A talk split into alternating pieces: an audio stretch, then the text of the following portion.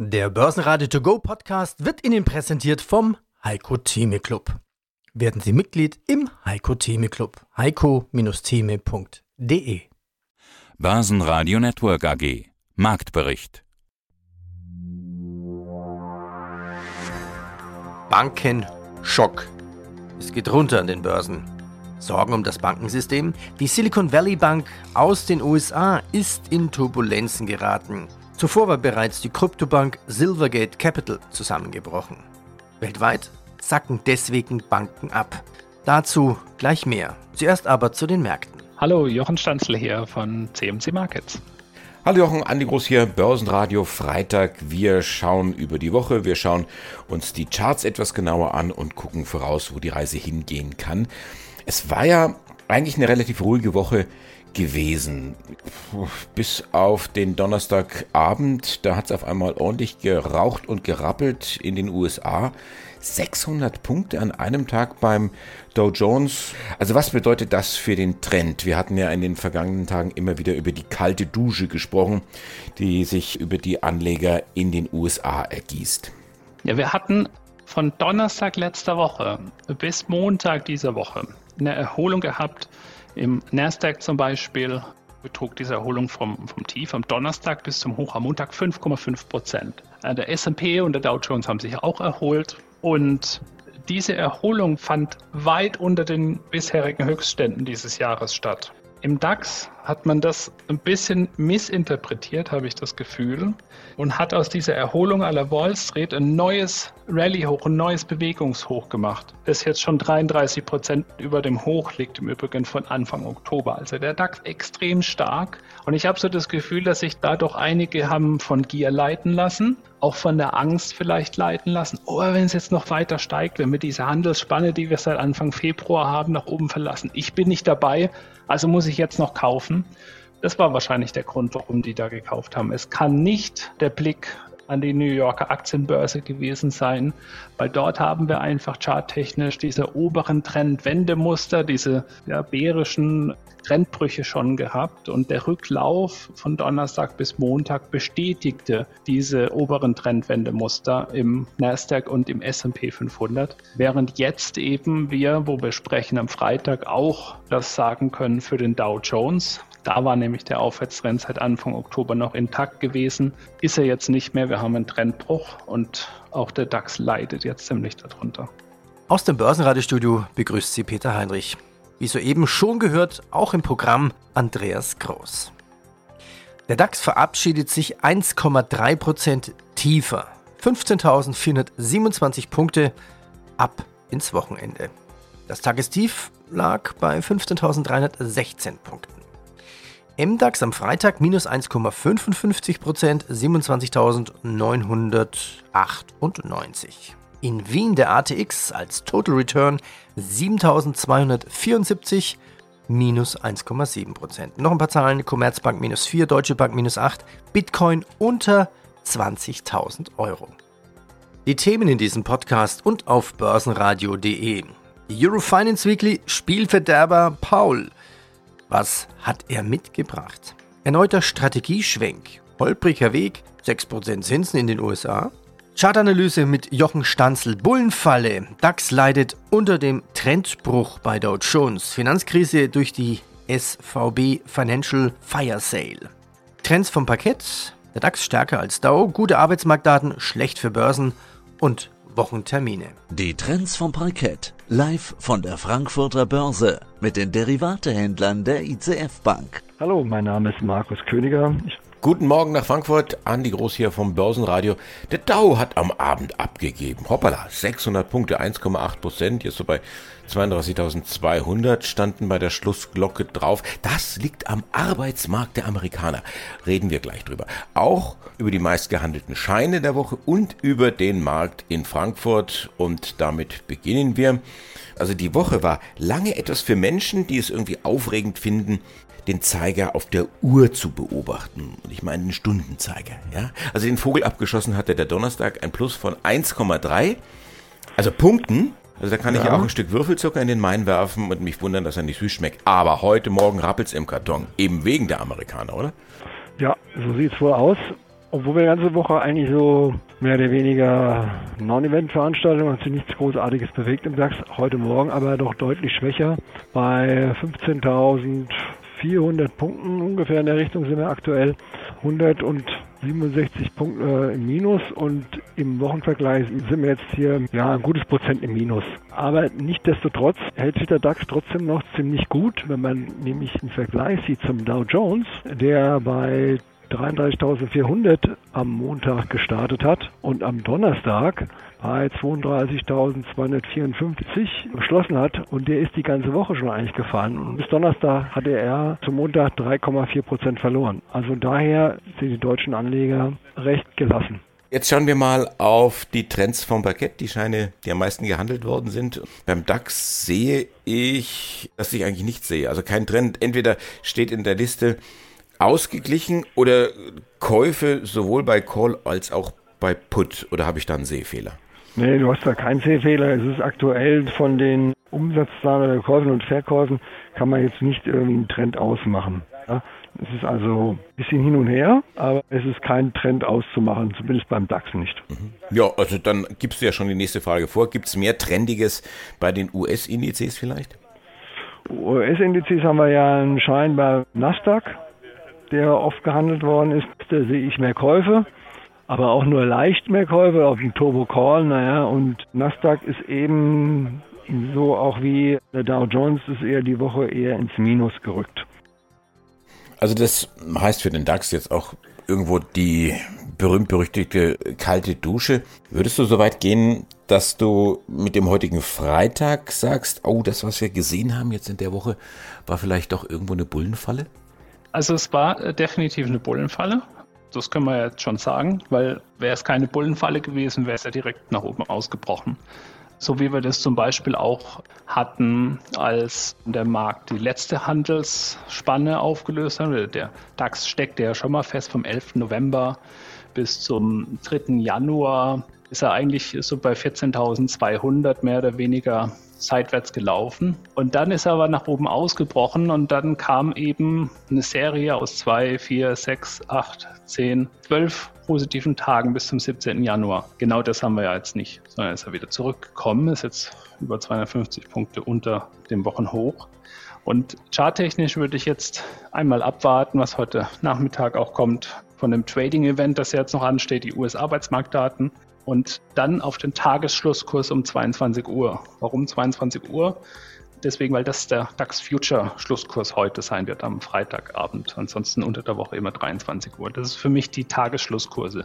Und die können eben diese Trendwendeformation könnte genau dieser Tagesschluss von heute auslösen. Wenn, das ist die Bedingung charttechnisch, der Schlusskurs unter 15.490 ist. Sollte er darunter sein, hätten wir charttechnisch den ersten Trendbruch seit Anfang Oktober. Das haben sie versucht, eben in dieser Woche mit dem neuen Hoch, mit dem neuen Jahreshoch abzulehnen. Aber charttechnisch hat sich in dieser Woche dann ein neues potenzielles 1, 2, 3 Top, eine neue obere Trendwendeformation schnell, ziemlich schnell gebildet. Und wie gesagt, wenn es zu dieser Bedingung kommt, dass der Schlusskurs unter 15.490 liegt, erstmal endet dann der Aufwärtstrend charttechnisch. Zweitens, es könnte ein neuer Abwärtstrend beginnen, könnten also Gewinnmitnahmen, eine Korrektur ins Haus stehen. Verdi ruft zu Warnstreiks auf im Gesundheitsbereich. Daimler Truck minus 4,7 Prozent. So, das sind Gewinnmitnahmen. Der Nutzfahrzeughersteller hat angekündigt, den Gesamtumsatz 2023 auf 55 Milliarden bis 57 Milliarden Euro zu steigern. Andere Meldung, ähnlicher Dunstkreis, Mercedes-Benz will noch 2023 mit dem Bau von E-Ladesäulen beginnen. Ja, mein Name ist Andreas Scholz vom Finanzplatz Frankfurt. Freue mich auf unseren Eurofinance Weekly Podcast rund um die Themen Geldpolitik, Konjunktur und Finanzmärkte. Ja, ja nochmal zurück zu Fed Paul. Wir haben noch keine Entscheidung bezüglich der März-Sitzung getroffen, sagte Paul am Mittwoch bei dieser Anhörung im Finanzdienstleistungsausschusses des US-Repräsentantenhauses. Okay, naja, hm. was heißt das jetzt für die nächste Sitzung? Was erwarten die Märkte? Was erwartest du? Also es hat sich extrem viel gedreht. Jetzt können wir es konkreter machen. Ich habe es nur angedeutet in der ersten Antwort. Die Wahrscheinlichkeit für eine Zinserhöhung jetzt doch wieder, doch wieder um 50 Basispunkte beim anstehenden Märztermin ist deutlich gestiegen. Sie lag vor den beiden Auftritten bei gerade mal 30 Prozent. Sie liegt jetzt über 50 Prozent. Das heißt, hier werden Marktteilnehmer befragt. Die Mehrheit der Marktteilnehmer rechnet jetzt mit einem erneut großen Zinsschritt, also nicht um 75, aber um diese klassischen 50 Basispunkte. Und das, obwohl, wie gesagt, die Fed erst im Februar auf 25 zurückgegangen ist. Und der Kurs dann eher verstanden wurde als jetzt bleiben wir bei kleinen Zinsschritten, also bei den 25ern. Und das meine ich eben mit Kursänderung. Also die Fed ist bereit, wieder Gas zu geben. Jetzt kann man darüber diskutieren, ist das möglicherweise ein Reputationsrisiko oder geht damit einher ein mögliches Reputationsrisiko, wenn man sein Tempo so schnell wieder ändert. Man kann auf der anderen Seite aber auch sagen, äh, Peter, das Umfeld ist so dynamisch, dass ein Fahren auf sich durchaus Sinn macht. Warum soll man nicht das Tempo auch relativ kurzfristig wieder adjustieren, wieder ändern. Die einen kritisieren jetzt gerade Jerome Paul, indem sie sagen, das kann man eigentlich nicht machen. Man kann die Märkte nicht einmal in Richtung 25er Weg schicken, um dann vier Wochen später doch wieder einen großen Zinsschritt zu machen.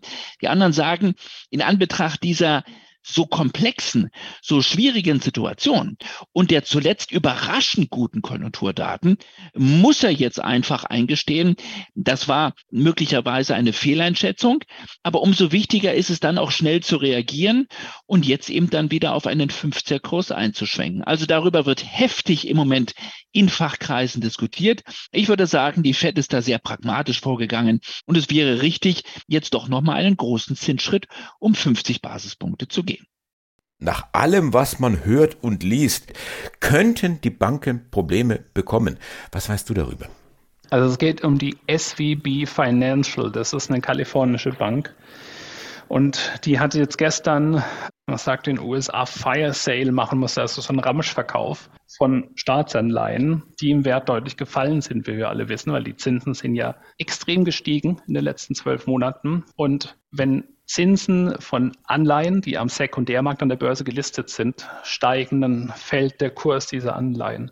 Und diese SVB Financial hatte eben sehr viele dieser Anleihen in der Bilanz, die deutlich weniger wert sind, weil einfach auf dem, jeder Anleger kennt es, wenn man eine Aktie gekauft hat, auf, wenn die fällt um 30 Prozent, dann habe ich natürlich erstmal einen Papierverlust. Aber irgendwann muss ich das auch realisieren. Spätestens, wenn ich den Cashflow brauche und die Bilanz dann eben ja irgendwann auch berichtigt werden muss, um diesen Papierverlust. Und genau das haben die da gemacht. Und jetzt ist eben die große Frage, eine SVB interessiert erstmal nicht. Das ist zwar schlecht für die Bank und so weiter. Aber warum interessiert es die Wall Street nun? Einfach deswegen, weil die SVB natürlich nicht die einzige ist, die diese Staatsanleihen hat und diese Papierverluste hat, sondern das können auch die ganz großen Banken an der Wall Street sein. Das kann auch eine deutsche Bank sein, die heute in der Spitze 10 Prozent verloren hat. Das kann auch eine Commerzbank sein, die deutlich nach unten geht. Das kann eine JP Morgan, eine Goldman Sachs. Ja, und das sind schon so viele große Namen. Und man will jetzt erstmal hören, äh, wie sieht's denn bei euch aus? Ja, also jetzt die nächsten Stunden werden sehr interessant sein, die offiziellen Statements von den großen Banken müssen jetzt kommen, um den Markt zu beruhigen, um eben diese Angst, dass es eben zu einer Implosion kommt in den Bankbilanzen, eben aus dem Markt wieder zu vertreiben. Im Moment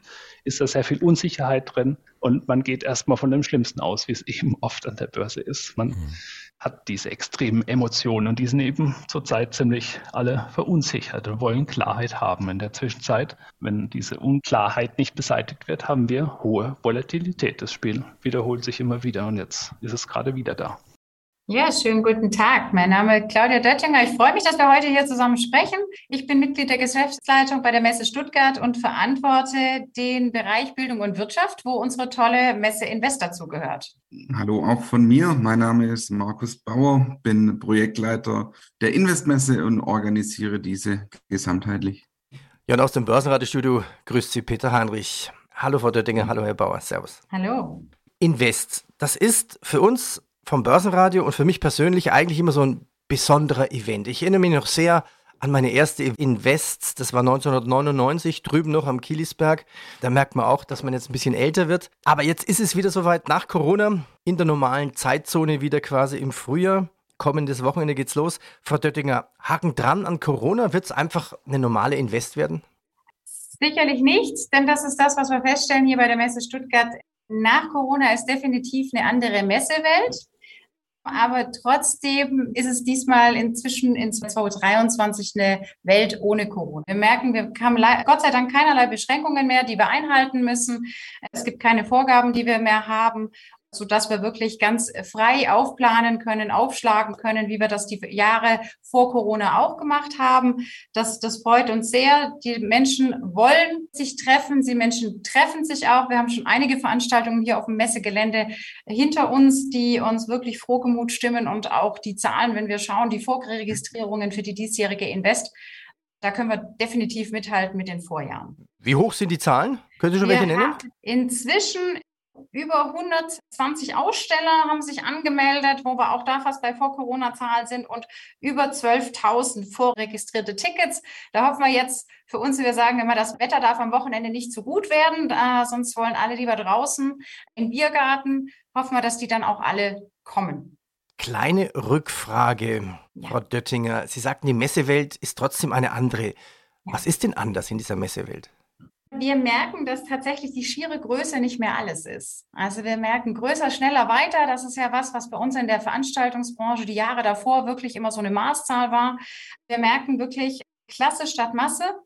Wir merken, dass unsere Aussteller sich, will ich mal sagen, viel intensiver vorbereiten und die Besucher, die wirklich Lust haben, sich zu treffen, die auch sich entscheiden, dann tatsächlich auf Veranstaltungen zu gehen, die haben ein ganz konkretes Interesse, die wollen sich informieren, die wollen sich austauschen, die haben bestimmte Fragen, die sie mitbringen, was dann zu vielen tollen Begegnungen und gutem Austausch zwischen unseren Besuchenden und unseren Ausstellenden führt. Ja, und wir vom Börsenradio haben für Sie einen Code für eine kostenfreie Eintrittskarte auf die Invest. Wenn Sie da hingehen möchten, gucken Sie unten, da ist es beschrieben.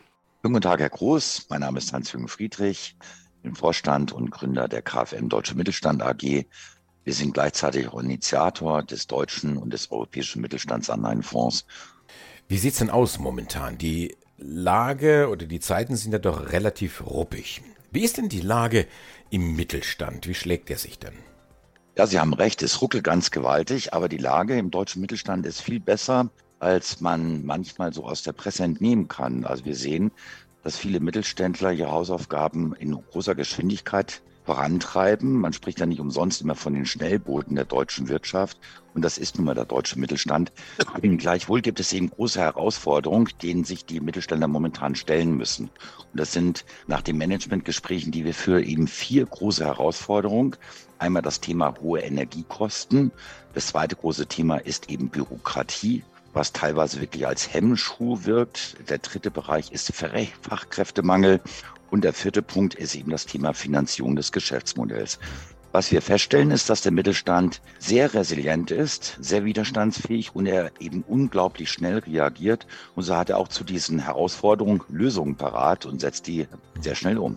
Also wir halten fest, die Schnellboote der deutschen Wirtschaft können nicht nur schnell reagieren auf Veränderungen, sie fahren auch ganz schnell gerne mal an ganz andere Produktionsstandorte auf der ganzen Welt. Was bedeutet das jetzt für Sie? Da kommen jetzt Sie groß und klein geschrieben ins Spiel für die KfM Deutsche Mittelstands AG. Ist das jetzt zuträglich fürs Geschäft, weil sich die Unternehmen, wo sie sich tummeln, eben breit aufstellen und dann dorthin gehen, wo sie die beste Rendite machen und sie sagen dann, oh, ich bin dann auch schon da und holen mir dann hier entsprechend die Anleihen?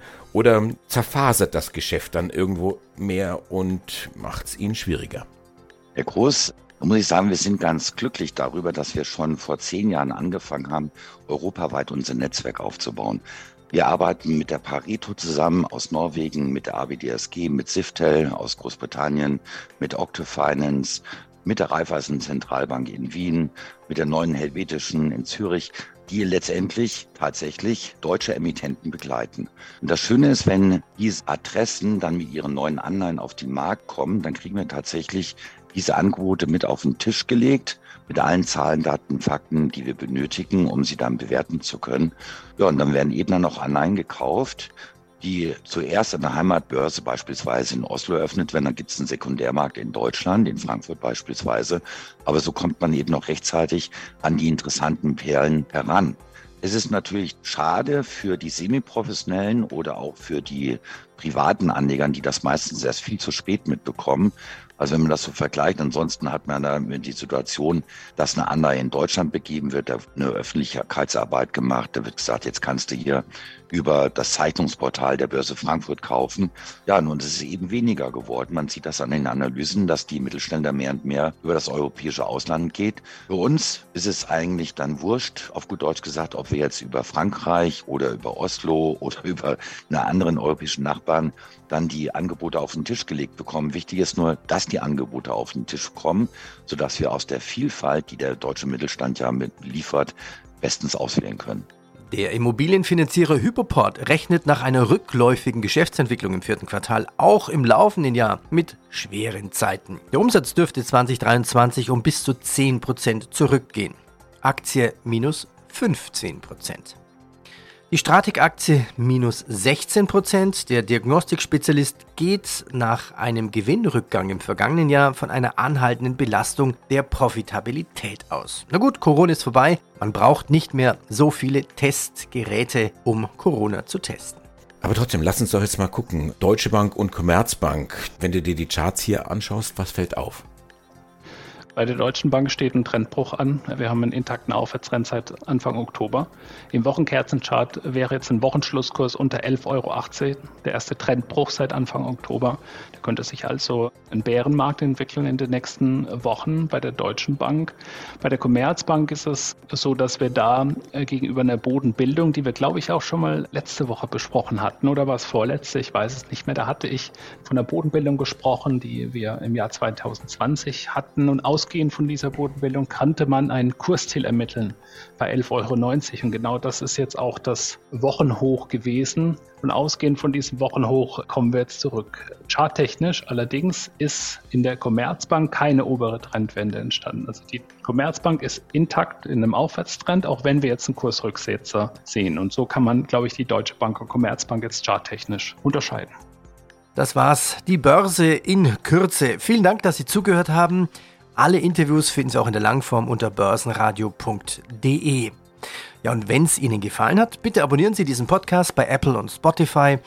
Und wenn es Ihnen wirklich gefallen hat, dann tun Sie mir einen Gefallen und loben Sie uns mit 5 Sternen bei Spotify und bei Apple. Ich danke Ihnen.